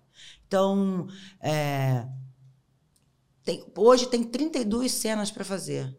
Ah, mas a Juliana vai dar conta. É, eu comecei a ficar com essa peste de, de trator. É, a fama, né? De, é, de trabalhadeira. De, de, de, dar conta, mas assim, é, dar conta a que preço? Um preço muito alto. Uhum. É, então, coisas que, é, claro, me ajudaram a chegar nesse lugar, de me darem um lugar de confiança. Era aí que eu estava querendo chegar. É, é, é custo de muito, muito trabalho. Muito, algo que às vezes não fica muito explícito para o público. E aí os diretores vão vendo, vão percebendo desde quando você não é protagonista. Então, às vezes você está ali num papel mais uh, secundário, desde a Ritinha, ó, é, chegou, tá com tudo decorado e tal, tá disposta. Ai, poxa, será que a gente pode puxar uma cena do roteiro? Sobrou um tempo, pode ter um puxar. Tem algumas vezes elenco que fala: ah, não, não tá roteirizado. Pode, quer puxar quantas cenas? Então, é, é, disponibilidade, uhum. tudo isso vai colocando acho você. Que é trato também, a forma que você trata trato as pessoas. também, claro, muito. mas isso Respeito, aí. Isso eu acho que é tão assim, obrigação, o trato, é. que eu nem menciono isso, porque eu acho que é obrigação. O ator trabalha com empatia. A nossa matéria-prima é o outro. Eu olho para você, eu tô vendo o jeitinho que você tá mexendo na unha. Isso para mim é material. Eu já posso pensar num personagem. Você entende? Uhum. Que fique, fique assim. É, e isso é lindo, são esses detalhes que, que fazem enriquecem, enriquecem né? o personagem. Então a gente tem que gostar do que é gente. Como é que você. A sua matéria-prima é gente e você não trata bem a, toda a gente? Então, isso para mim nem, é nem comento. Né? Mas essa parte que é de você ir ganhando a confiança de quem te dá as oportunidades, isso também é, é, tem que acontecer e tem que ser natural também. Não adianta você fazer e ficar esbravejando o tempo inteiro. Ah, eu fiz, mas olha, tô reclamando. É... E nem fingir que é legal. E nem né, fingir que é legal. Que tem várias. É... é difícil, né? É. ah, nem fingir que você é legal. É. mas eu acho que é uma é. construção de carreira, como todas as outras, né? Assim, quanto mais você se entrega, você vai construindo credibilidade, a, a, empresa que você está vai confiando é mais em você e vai te entregando maiores responsabilidades, Exatamente. trabalhos melhores. Exatamente. É uma construção, né? É uma construção de, de ganho de confiança e, e, de, e de ganho de responsabilidade. E aí segura o rojão. E, e ao mesmo tempo, essa estética toda, quero saber dessa relação com a estética. É, o que é interessante também de observar é, é que você tá a cada ano mais linda, tá é, é, galgando novos personagens, como a Arlette, que é uma mãe de cinco ou sete filhos, sete, sete filhos, né? E, e para personagens como Arlette, Maria Marruá, você se é, é, desfaz, né? Como que faz? Se despis. Se despe. Se despe. Muito tá bem, nervoso obrigado. também, hein? Tem gente, não sou só eu que tô nervoso se despe. aqui hoje, não. Uma fuga. Tá nervoso Gente, também. não dá pra é, a Juliana faz do seu lado. Mal, já falei. É, Bobo. Você se despe da, de toda a estética, de toda a sua vaidade pra mergulhar num personagem que praticamente não tem vaidade nenhuma, né? É. Eu não... Eu não é, é curioso para mim como as pessoas é, gostam de comentar sobre isso, se interessam, mas eu, eu acho isso tão natural. É, eu imagino que as pessoas fiquem assim, ai, ela deve ter sofrido, né, para parecer assim. Gente, zero. Não zero. sofre. Zero. Nenhum sofrimento. Eu não tenho o menor problema eh, da minha perso personagem aparecer um, com pelo, Cara com- lavada. cara lavada, olheira, Cabelo minhas manchas, com meus cabelos brancos. Eu não, eu não tenho nenhum problema com isso. Nenhum. Muitas vezes a, a própria direção tem dedos para vir falar isso, sabe? Mas, é, Então, Juliana, a gente queria que você tivesse assim mesmo, bem natural. Então, assim, vamos pegar leve na maquiagem. Eu falei, não, não vou botar maquiagem nenhuma. Ai, jura? Ai, puxa, que, Que bom. que bom que você está me falando isso. Nossa, eu tô até aliviada, achei que você não ia. Falei, para! Parem de achar isso de mim! Eu sou vaidosa, gosto de me cuidar, tô aqui super maquiadinha, amo, amo os meus rituais, adoro. Faço a minha maquiagem sempre quando precisa, quando a, a personagem demanda isso. Mas se a personagem não tiver essa necessidade, ou se não, sei lá, não combina, não tiver nada a ver, eu quero mais é não botar nada. E se precisar é, marcar mais a expressão, como foi agora no caso dessas duas últimas personagens, tanto da Maria Marroá como da Arlete no filme, vambora, ó, tem que deixar o cabelo branco crescer aí. Ok, sem problema. Tem um monte de produto aí de cobrir o- Aham. os fios brancos enquanto eu tô fora do set de gravação. Tem vários aí na minha mala. Você não E sofreu aí- então com nada disso? Eu não Sobrancelha, unha. A unha eu lembro que tinha uma época que era tipo. A gente É. ia fazer campanha, ela colava aquelas de, de Por farmácia, cima. é, cola porque tinha que tirar e voltar. lógico, porque ficava com muita lama, né? É. Então dá uma coisa, às vezes, até de falta de higiene, mas você tá vivendo um personagem que mexe na, Mexe com a terra. Então aí você disfarça, cola uma unhazinha, ou então explica, ó. Repare não, mas eu tô meio da gravação. É não-. E, e eu gosto disso. é- é, Mas a Juliana, pessoa física, é vaidosa, Eu faz procedimentos. Super. Mas eu acho que é isso. A vaidade ela tem que estar fora da, da- do set, fora da, da- do, do- do ambiente de gravação do seu personagem. E, e nunca tive problema com isso, não. Apesar das pessoas, acho que imaginarem que isso seria um problema. Não é, não é. E eu acho que você tem. A gente tem que até estender é, um, um parabéns para você e para a doutora Denise, né? Que cuida de você lá no Rio. Ah, doutora Porque Denise. vocês têm minha- feito um trabalho incrível, porque eu já tinha te elogiado pessoalmente. Eu acho super delicado e tem que ser cauteloso o cuidar do artista. Sim, É, especialmente artistas como você, que estão pegando. Vão envelhecendo diante né, de todos nós, diante da TV, e que vão pegando papéis que, naturalmente, as pessoas vão pegar papéis mais velhos. sim. E é muito é, delicado se, por exemplo, a pessoa começa a abusar demais dos procedimentos, você acaba virando um estereótipo que aí só vão se pegar os personagens que são estereotipados, né? Verdade. É Não é verdade. muita gente que pensa nisso. É muito difícil, Dani, essa parte. É muito difícil. Primeiro, é muito difícil é, envelhecer mesmo diante do público, assim.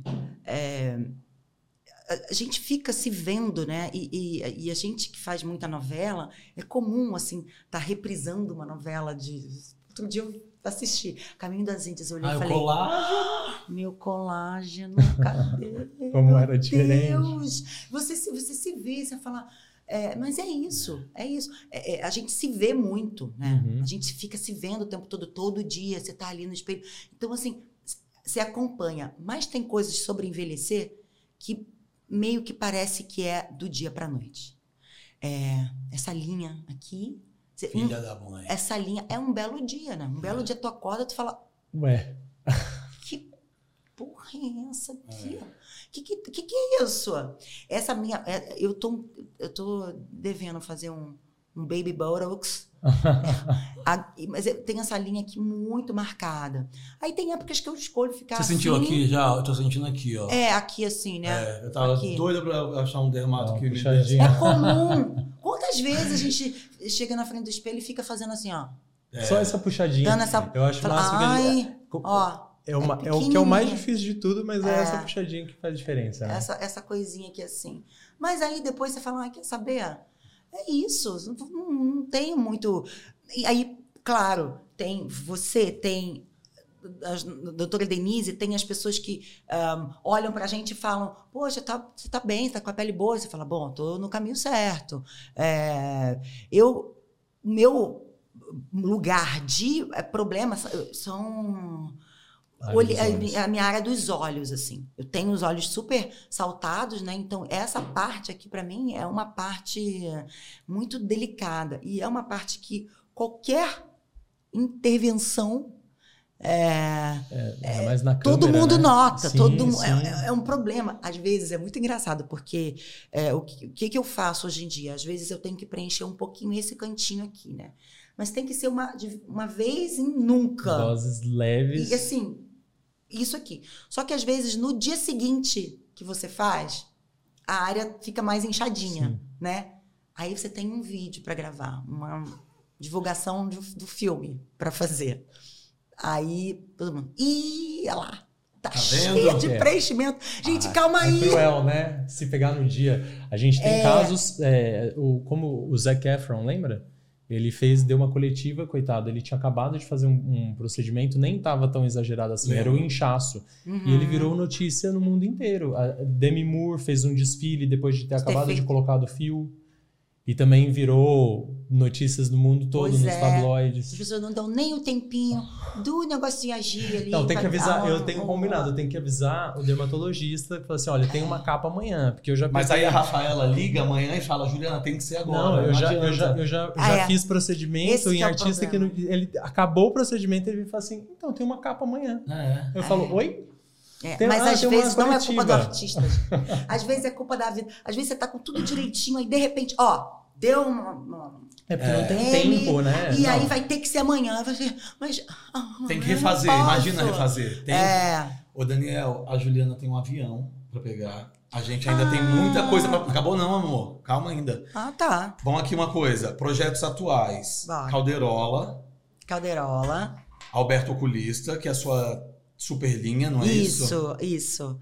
A minha linha de óculos, assim. Que a gente tá meio que tateando aqui no Brasil, porque é uma. É, a Alberto Oculista é uma marca de Portugal. E aí a gente começou lá o- a desenvolver a linha e foi um sucesso, porque Portugal realmente. é, Portugal não posso andar na rua, assim, é uma loucura, sabia? Porque as novelas vão para lá. Muito lado. famosa em E Portugal. eles são muito apaixonados. É um amor, assim. Eu, eu tenho uma paixão por, por Portugal. Eu queria ir mais vezes, porque eles são realmente muito amorosos, muito carinhosos e tal. E começou tudo lá. Aí a gente falou assim: poxa, vamos trazer aqui para o Brasil e tal. Só que. é, às vezes a importação, é, é, a qualidade é incrível, é maravilhosa. é, isso é um orgulho para mim, a qualidade dos óculos, mas o trâmite, às vezes, de trazer é complicado. A gente está. E deixa eu falar que além, da, quali- além da qualidade, a variedade. Porque eu já fiz quatro. qu- Quantas campanhas? A gente fez umas quatro? Já? Ah, Três já, ou quatro? A, é. a- a variedade é incrível. Calderola está em casa, né? Você ama. Amo, gente. A gente também pira para fazer os nossos figurinos. Tem uma coisa muito bacana, Ju, é, que eu acho é, que a gente um tem beijo, que falar. deixa eu só mandar um beijo pro Mion, que é meu amigo, aquela família toda ali do Calderola. Que juro, People. gente, juro. Nani, Otávio, Robson, não, é, Lucinho Mauro. É, é um dia de alegria pra mim. Eu assim, é, teve um dia, essa semana aí teve um dia que eu tava super meio pé da vida com umas coisas que aconteceram. Cheguei no Calderola, acabou. É, Cheguei no Calderola na desliga. cadeira, falei, "Pum". Falei, gente, olha que bênção, né? Eu tô astral. trabalhando e tô me divertindo muito. assim. Ô, Ju, só mais uma coisa de projeto é, que é importante para a gente poder chegar nos dois últimos quadros do nosso programa. Instituto Arara Azul, que eu Sim. acho de uma super importância que a gente fale. O, você é embaixadora do. Isso, é isso. Assim, é aquilo que a gente estava falando sobre a gente estar ganhando um novo modelo de consciência, né? Para tudo. Consciência de consumo, que tem a ver com consciência ambiental também. É, então, quando eu tive no Pantanal, mexeu muito com a minha cabeça isso. A gente fica, às vezes, nessa coisa Rio, São Paulo, Rio, São Paulo, não para para olhar. E lá, você é convidada a olhar, a contemplar, a pensar sobre isso. Porque tem isso que não pega em muitos né? lugares. E aí você fala, caramba, como que tudo precisa, É às vezes, além, só né? de um pouquinho que É. a gente faça. Não precisa fazer muito. um, ajudas poucas. A, a gente fica sempre achando assim, ah, mas tá muito longe. Tem nada que eu possa fazer daqui da minha casa. Tem. Tem. É, um pouquinho. Às vezes você. Cara, se sobrar uma graninha, você manda. Se não sobrar, faz alguma coisa. Preocupa mais com, com lixo, preocupa mais com o consumo de água. Sempre tem como fazer. Mas, enfim. Eu cheguei lá e, e falei, cara, eu preciso. É, a gente vende tanta coisa, a gente está engajado com tantos projetos. É, creches e ajuda é, financeira para algumas instituições. Eu tenho outros projetos, tenho o Crack do Amanhã também, que é um, é um projeto xodó para mim. É, aliás, um beijo para a turma do Crack do Amanhã. Eu tenho que visitar, eu sei que eu estou devendo. Mas aí eu falei, eu preciso fazer alguma coisa nesse sentido. E aí, o Vitor Fazano, que é um ambientalista, o ator, mas ele é um ambientalista, é, falou assim: vamos conhecer, quer conhecer alguns projetos comigo? Eu falei, Quero. Ele, pode amanhã? Assim, tipo, pode depois de amanhã? Eu falei, vou. Aí, mais uma vez, deixei as crianças falei, mas você, mamãe, você já vai viajar de novo? Eu falei, vou, mas é por uma boa causa. E fui. E aí conheci alguns projetos, mas quando eu vi o Arara Azul, eu fiquei apaixonada, porque os caras fazem um trabalho que é simples, mas faz uma diferença inteira naquele Sim. entorno ali, inteira. É, são caixas, caixas de madeira que os caras colocam nas árvores é, e protegem, claro, para os predadores naturais, as, as próprias onças, uhum. escalam e tal, e tiram os ninhos. E o, o, número de procriações de, de, de araras azuis que estava diminuindo começou a aumentar e a cada ano aumenta. Então, assim, quando você cuida da arara azul você, ou de qualquer espécie, você não está cuidando só dessa espécie, mas de tudo que está em volta. Então, um, as árvores é, servem de ninho para outras espécies, e aí a, as próprias aves acabam fazendo o plantio de né? sementes e que vem. Então, assim, é um, um, um ciclo Circle of Life maravilhoso e eu me apaixonei. Ô Ju, e como que faz para ajudar? Tá tudo lá no Instagram do Instituto Arara Azul. Beleza. É só, então é só seguir. seguir e, e, todo dia tem uma pílula de informação para entender como pode ajudar. E você também é, tem o Instituto da Onça, não? Então, eu fui conhecer o On Safari uh, nessa, nessa viagem, uh, que é, é, meio que meio que projetos é, próximos e uh, é muito complicado você assambarcar muitos projetos numa missão só, porque eles precisam de muita ajuda. Então, Atenção, dedicação. É, então assim, bom, eu, vou conseguir né, distribuir aqui os, canais, os meus canais de ajuda, não consigo distribuir para todos. E abracei a Arara Azul, mas tem o, o, o On Safari é um Tem vários, né? Eu vi você falando de, também. De números, tem né? o Papagaio Verdadeiro, que está precisando de um padrinho ou madrinha. É, que também é, é, preservando assim os papagaios brasileiros que, você imagina, é, são vendidos é, de, de, forma ilegal. É uma loucura que acontece, gente. Deve ter de tucano, de tudo, né? Tudo, tem de tudo. Bom, vamos para a reta final. Ai, meu Deus, que reta final. Ju, para a gente caminhar pro... tem mais algum projeto que, você, que a gente não falou, que ah, você queira falar? Com certeza esqueci de falar alguma coisa. Óbvio, quando acabar eu vou falar, puta merda, esqueci de falar. Ô Ju, a gente, para finalizar, a gente tem um quadro muito especial aqui no nosso podcast, que é um oferecimento da Merza Aesthetics, e uhum. que se chama Espelho, Espelho Meu. Ai, Jesus. Você já ouviu essa frase, né? On the wall. Who's the fairest of them all? Acho que o que a gente vê no espelho vai mudando, né? Ao longo do hum. tempo, de acordo com a imagem real, obviamente, e de acordo com as nossas percepções. Então, Sim. quero te convidar para, diante desse espelho, você contar para quem nos assiste o que, que hoje você vê refletido nesse espelho. Sério? Meu Deus. Hum.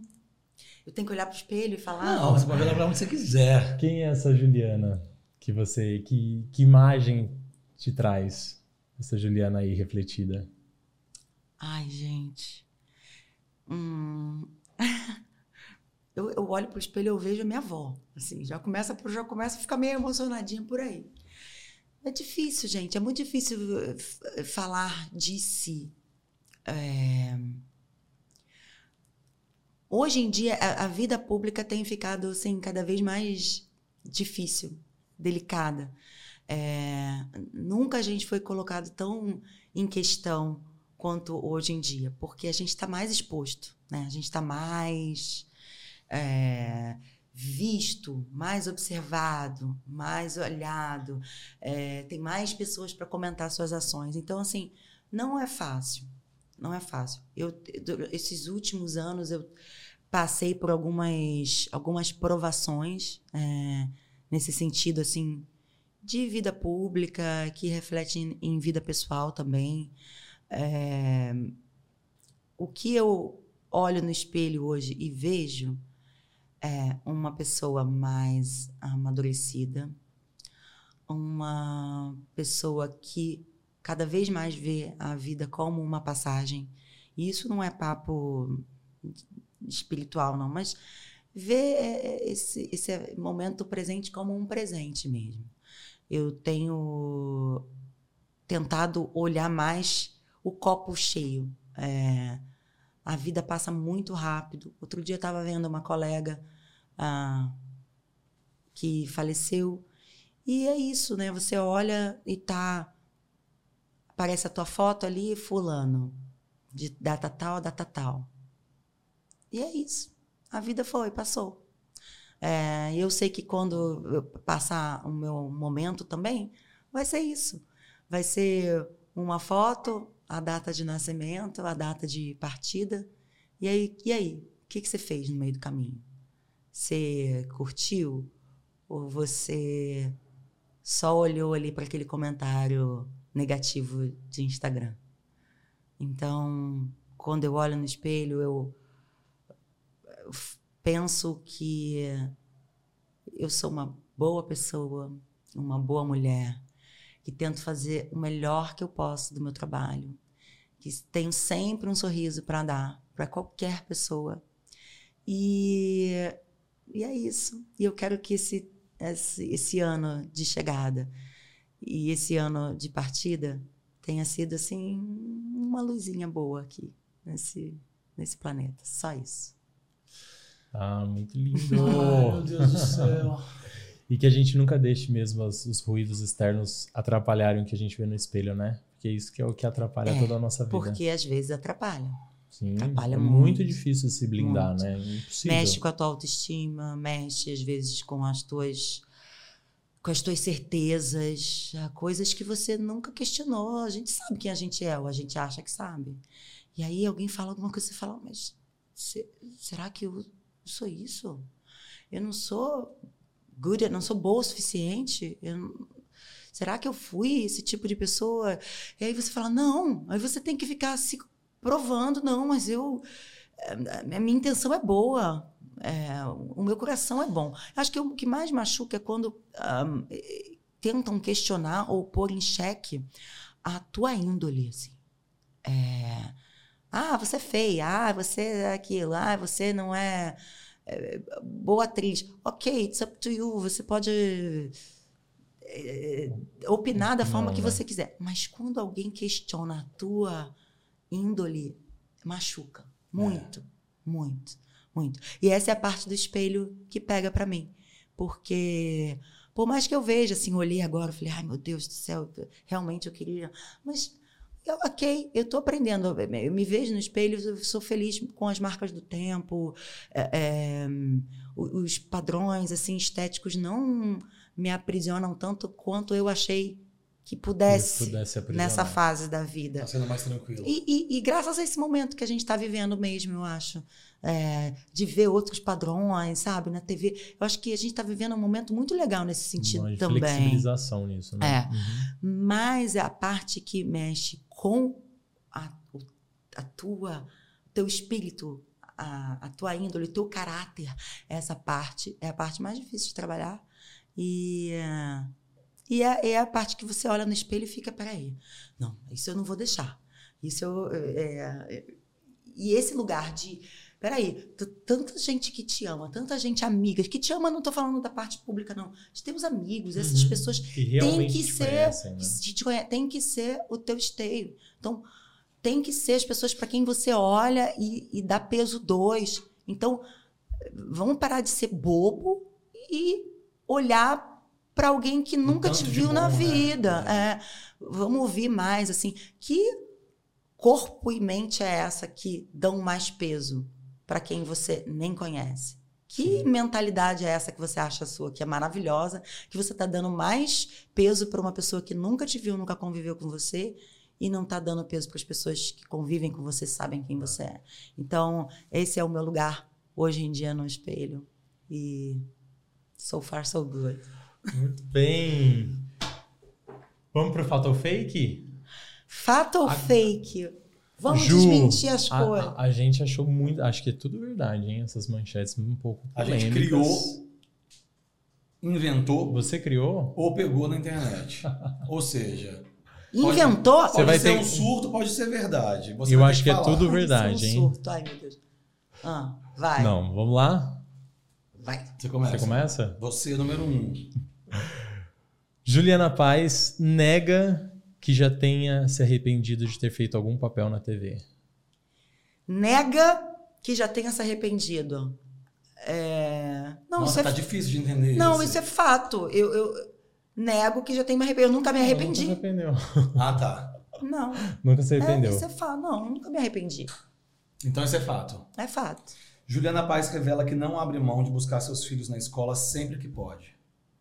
É verdade isso. É, é, é super manzona, né? É verdade. Ah, tem coisa mais gostosa. É, claro, é, vai chegando uma fase que as crianças ficam meio blasé na frente da escola, né? O mais velho. Pede pra ah, deixar. Ai, mãe, oi, oi. Vai, vem me dar um ele... beijo agora. Aí pega um beijo ele na boca, assim, só pra irritar. Hoje, como que ele falou ontem, quando ele ligou? Ah. Você falou, tá bebendo água, meu filho. Ele falou, tem que hidratar, né, é. mãe? Ele eu falou falei, isso? É, tem que hidratar. É, é. Ele tá muito malandrinho, Antônio. O filho, ô oh, meu amor, nossa, que golão de água que você deu. Tem que hidratar, né, mãe? é. Que onde ele tirou? Um mini adulto. É, é. Juliana Paz revela que já teve sonhos premonitórios e se considera super mística. É verdade. Gente, é tudo verdade aqui, Daniel. É Você verdade. já preveu o futuro? Alguma... É verdade. Eu, não, eu tenho, assim, Acontece muito isso comigo, tá, gente? É, e são coisas assim, não são, oh meu Deus, previ uma catástrofe. Não, são coisas do dia a dia. É, no sentido de é, sonhar, sei lá, que alguma coisa na gravação não ia dar certo. Sempre tem a ver com o trabalho. Alguma coisa na gravação não ia dar muito legal. É, sonhei que estava meio conturbado o dia. E chegar no trabalho e acontecer alguma coisa. É, alguns avisos assim, alguns avisinhos assim. Gente, acontece isso comigo o tempo inteiro. E quando eu não escuto, a coisa vai e acontece. É mesmo, João, sabia ontem, disso, gente, aconteceu isso ontem. Bobo, coisas bobas e coisas maiores. Aconteceu isso ontem. Eu tava, eu botei uma taça de vinho e aí deixei a taça de vinho aqui. Na hora vem aquela voz. Não deixa essa taça aí que ela vai derrubar. Eu falei, foda-se. Fui fazer as coisas, eu tava atrasada fui fazer as coisas. Daqui a pouco, quando eu voltei, assim, a, a barra do, do, do, negócio bateu a, a taça. Eu vi aquela cena acontecer. 40 minutos antes. Mas eu não escutei a vozinha que fala comigo, que eu não então sei é, quem é. Então é super... Tem uma vozinha aí. Tem. Ô, Ju. Mas eu não sei se eu posso falar muito sobre isso, que as pessoas vão achar que eu sou muito louca. Mas tem. E fala muito. Eu Última pergunta. Juliana Paz conta que foi ela quem tomou a iniciativa ao conhecer o Dudu. É verdade. Mentira! Todos fatos. Tô falando que a gente não inventou nada. A gente é, a gente é muito incrível. É verdade. Você... Não, assim. Óbvio que a gente ia falar do príncipe é que, aqui, né? Não é que eu, não é que eu é, cheguei e falei, vem cá, meu amor. É assim, eu vi a primeira vez o Dudu na academia. Já achei ele lindo, um gato. Aí comentei com a minha amiga, falei, hum, aquele menino que vem sempre de boné vermelho pra academia, eu quero. Aí, eu quero. Eu imagino a carinha dela falando é, isso. Eu quero. Ah, é o Dudu. Aí eu falei assim, então, como é que como é que a gente faz para fazer esse trânsito aí? Aí ela falou, ah, ele tá sempre não sei aonde e tal. Não, não, não. Encontrei com ele depois é, em outro evento, enfim, eu sei que teve um belo show do Rapa que ele tava. E aí, amigos em comum, porque o Rio de Janeiro tem três pessoas, e todo mundo. É igual São Paulo. É. É igual qualquer lugar. e aí eu falei assim: ah, você pode? Eu quero conhecer seu amigo. E eu- óbvio que o meu padrinho de casamento, que é o Marcelo Faria, foi para quem eu falei isso. Foi lá, falou, na sutileza, Mentira. chegou aí, irmão, ela te quer. Putz. Aí pronto, daí formou. Quantos anos? do- Há quantos anos? Ah, isso tem, Casal meu Deus, mais lindo. 20. Gente, Wander. Peraí, é porque eu confundo. Ah, porque, porque a gente namorou cinco anos e depois 22? casou. Então, 20. juntando tudo, são 22. 20. É, 20. 20, 20 anos. 22 de Ah, é, carreira. 22, isso aí. Ah, é. Quando eu conheci o Dudu, eu já tava na, no corre de novela. Então, meninos, a mãe de vocês, Dudu, sua mulher, já está voltando para casa. Muito obrigado. Olha, Ah, Ju, eu queria dizer uma coisa. Maravilhoso. Eu queria dizer uma Esse coisa. negócio de tempo é Eu já babei, chato. já babei. Eu, graças a Deus, babo pra você. Eu não tenho o menor pudor em te babar. Mas eu queria te falar. é, Eu já escrevi isso, mas eu quero falar isso olhando pra você. Você tem uma importância na minha vida que talvez você nunca saiba. Vai saber agora e vai ficar registrado. É, primeiro de tudo, a primeira vez que eu te vesti, e eu conto isso quando eu dou palestra, quando eu, enfim, eu vou conversar em faculdade. Você falou pra mim a coisa mais importante é, do meu trabalho, de todas que eu já ouvi. Você falou, putz, ainda bem que a gente se conheceu, eu tava louca pra trabalhar contigo, porque eu virei mãe e eu preciso voltar a ser mulher. Você falou isso pra mim. Foi. Foi. No, no chão do Tivoli. Aham. Você e Wander, você falou isso pra mim. Eu falei, meu Deus, e todas as roupas deram certo, tudo dava certo, porque não tem roupa pra você, não existe roupa. Qualquer roupa é qualquer roupa. Aí depois de tudo isso, você é, trouxe pra mim, de uma forma muito absurda, uma experiência que eu já tinha vivido muitos anos de carnaval, mas você trouxe uma experiência que foi como uma consagração. É, eu acho que pra você, eu espero, eu, eu peço todos os dias para que você volte pro carnaval, pelo amor de Deus. O carnaval precisa de você, nós brasileiros precisamos de você no carnaval.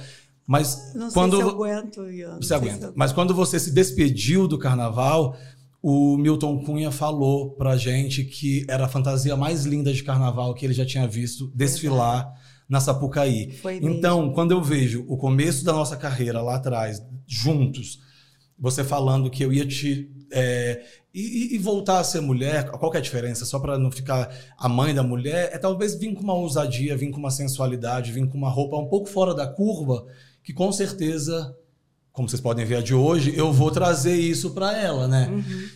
E anos depois, ouvir um especialista do carnaval, que é a minha talvez sua segunda paixão, maior né? paixão na vida, falar isso, não teria sido se você não tivesse acreditado, confiado e, e- e tido uma parceria profissional comigo que é do mesmo tamanho da pessoal e muito menor do que a admiração que eu tenho por você. Então, assim, eu sou louco apaixonado por você. Te amo. De verdade. Obrigado.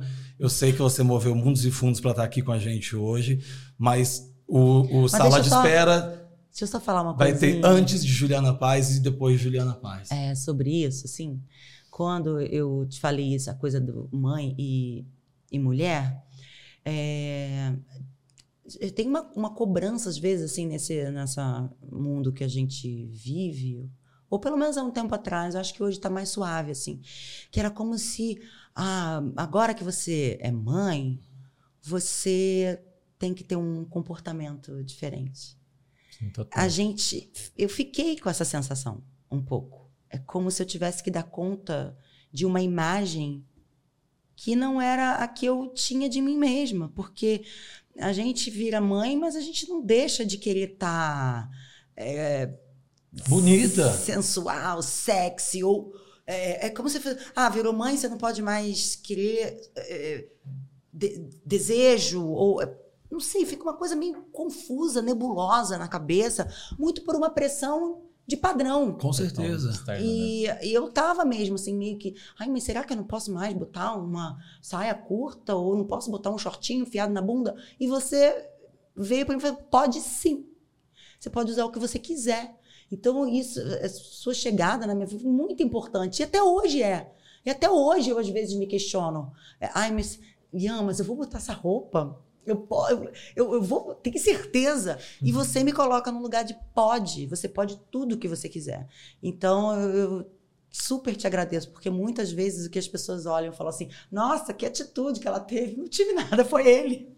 Não, Foi ele que me fez acreditar que eu podia botar, que eu porque podia você dá vida. vestir, que eu podia ah, segurar. E às vezes a, eh, a gente não acorda todo dia cheio de autoestima, como as pessoas acham.